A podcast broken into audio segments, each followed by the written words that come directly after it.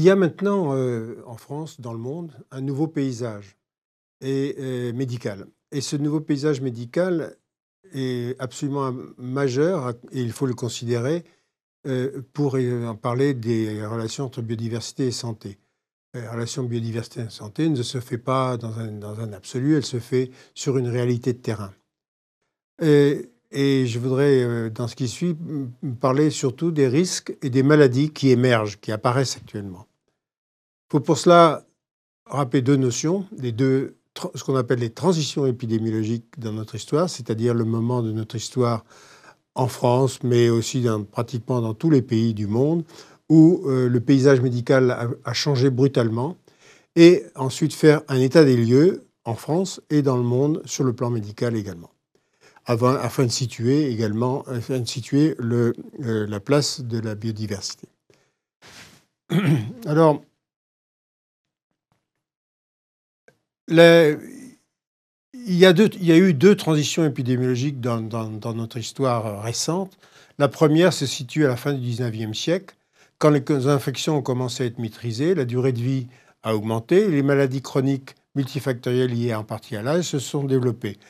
Il y a eu un grand moment dans l'histoire, c'est au moment où Sommerweis, euh, un, médecin euh, euh, hongrois d'origine hongroise qui vivait à Vienne, a commencé à se laver les mains en quittant. Il était obstétricien, il commençait à se laver les mains en quittant euh, euh, la salle d'autopsie pour aller accoucher les dames. Et de ce fait, la mortalité dans son service a chuté de façon extraordinaire. Et les, les médecins, les obstétriciens, de, euh, les autres obstétriciens autrichiens à Vienne, avaient, qui ne se lavaient pas les mains en sortant des salles d'autopsie, euh, se sont demandé pourquoi la mortalité diminuait de façon aussi impressionnante chez M. Semmerweis. Et se sont aperçus qu'en fait, il y a eu ensuite des échanges euh, avec Pasteur, qui, qui, existaient à cette époque-là, et qui ont montré qu'effectivement, le simple fait de se laver les mains au moment d'un accouchement diminuait la mortalité infantile de, de 80%. Et depuis, on, diminue, on améliore la mortalité infantile, bien sûr, mais ça rien à voir avec cette énorme transition que l'on a vécue au début du siècle. Il existe une deuxième transition, celle-ci d'origine climatique plus récente, depuis une cinquantaine d'années. Il y a une augmentation de l'incidence des maladies métaboliques et des maladies immunes et allergiques et multiplication des maladies d'origine toxique de toute origine. Et nous allons euh, détailler ce point dans une seconde. Alors, euh, la première courbe qui est importante de savoir, c'est que les infections aux États-Unis, ici, c'est une courbe faite aux États-Unis, mais c'est exactement la même chose en France, exactement la même chose dans tous les autres pays. Alors c'est probablement la même chose dans des pays comme l'Inde ou la Chine, mais simplement les documents n'ont pas été enregistrés sur une aussi longue période. Vous voyez qu'aux États-Unis, entre euh, euh, depuis euh, trois siècles, la courbe, la mortalité due aux infections a chuté de façon extraordinaire, avec juste un pic dû à la, fameuse, à l'influenza pandémique, c'est-à-dire ce qu'on appelait la, grippe espagnole à l'époque, qui a tué beaucoup de personnes, mais de façon pour une courte période. Et vous voyez aussi que la partie droite de ce schéma le, rôle du sida lui-même aux États-Unis dans la mortalité est très faible. Ça ne veut pas dire que cette maladie, qui est une saloperie euh, quand elle touche les gens, soit, euh, doivent être négligées, mais ce n'est pas sur le plan global un élément important dans la mortalité d'origine infectieuse. Alors, euh, actuellement est apparue une nouvelle entité qui sont les maladies chroniques non transmissibles. Ce sont c'est-à-dire euh, des maladies qui sont liées à l'âge, mais qui ne sont pas dues qu'à l'âge, c'est-à-dire le cancer, les manifestations cliniques de l'athérosclérose et de l'hypertension artérielle, euh, c'est-à-dire l'infarctus du myocarde et, euh, les accidents vasculaires cérébraux, le diabète, et surtout les affections neurodégénératives. Il faut savoir que l'incidence, c'est-à-dire le nombre de cas annuels de la maladie d'Alzheimer, augmente actuellement en France de l'ordre de 300% mais aussi le Parkinson. Ces affections sont plus fréquentes dans les pays développés, mais ce sont aussi celles qui émergent le plus vite dans les pays en développement. Elles sont liées à l'âge, mais pas qu'à lui.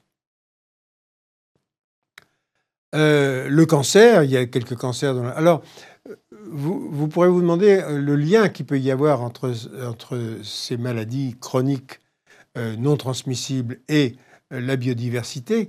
Le lien, c'est surtout que ces maladies changent complètement le paysage sur lequel les maladies euh, infectieuses vont se produire. C'est un, changement total euh, d'image.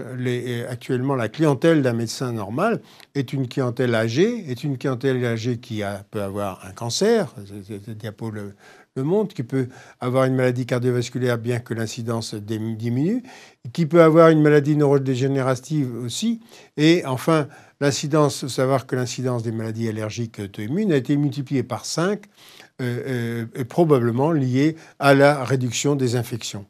Euh, on ne peut pas découper les paysages médicaux en petits morceaux. On ne peut pas isoler les maladies infectieuses ou les maladies dues à des changements dans la biodiversité du reste. Ces maladies surviennent chez des gens qui ont par ailleurs généralement une de ces maladies chroniques. Par ailleurs, certaines de ces maladies chroniques sont certainement dues à des interventions humaines.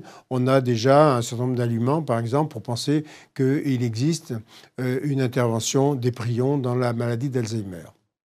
Alors tout ceci est résumé dans cette diapo finale. Il y a environ 52 millions de morts par an dans le monde. Cette, diapo repose sur une étude remarquable faite par un groupe qui s'appelle le Global Burden euh, System Disease, c'est-à-dire un groupe qui étudie la mortalité globale sur environ 150, 120 ou 150 pays différents.